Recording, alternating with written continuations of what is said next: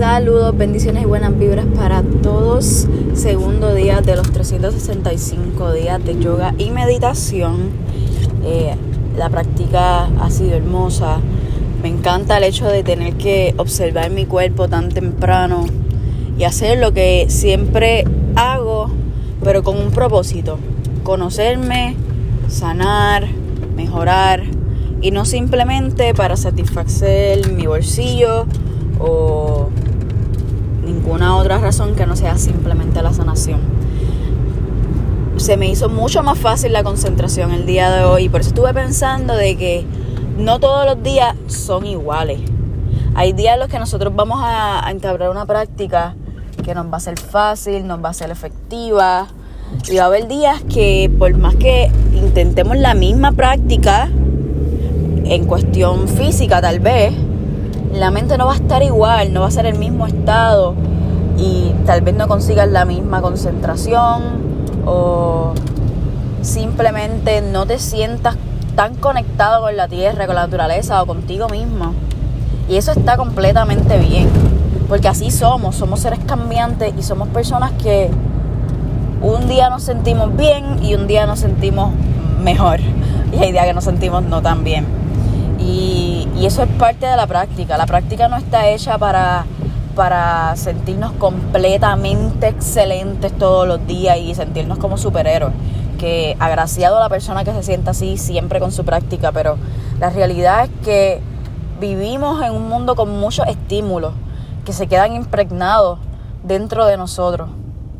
Y por eso hacemos la práctica, hacemos la práctica para, para poder entender qué es el efecto que está teniendo el mundo en nosotros. Y cuando digo la práctica me refiero a la meditación, al yoga, a cualquier práctica que nosotros estemos haciendo para la sanación del espíritu, del alma y de la mente.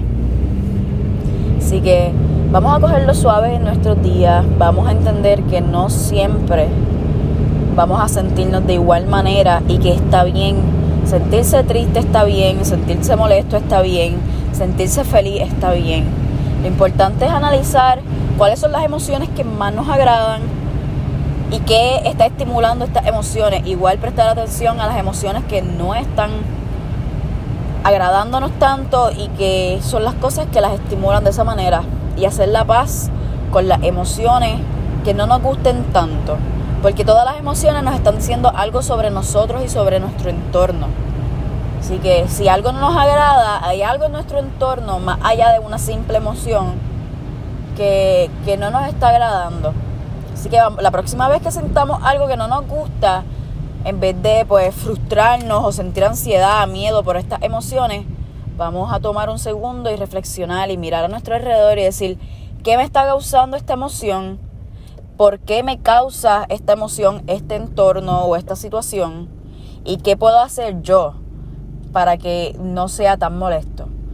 Cuando lo utilizamos las emociones como herramienta de sanación, nos damos cuenta que todo en la vida tiene su propósito y está pasando en divino orden.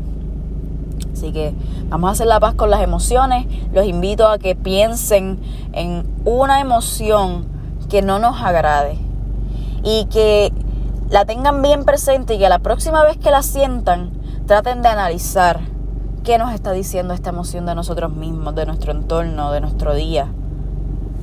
Así que este segundo día ha sido maravilloso. Espero que estén llevando su práctica de la manera que sea, su sadhana, y que estén disfrutándola. Bendiciones, buenas vibras. Namaste.